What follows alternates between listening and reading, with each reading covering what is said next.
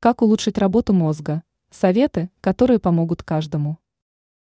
Многие люди хотят сделать мыслительный процесс более быстрым.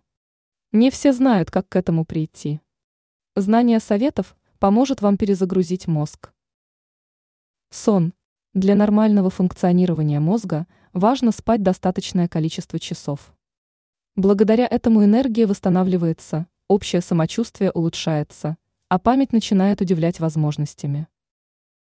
Физическая активность. Занятия спортом не только совершенствуют тело, но и улучшают мозговую деятельность. Фокусировка на осознанности. Спокойное наблюдение за своими мыслями и чувствами в настоящий момент способны омолодить мозг, успокоить. Умственная нагрузка.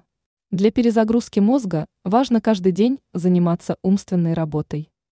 Например, можно разгадывать кроссворды, решать головоломки, читать книги. Борьба со стрессом.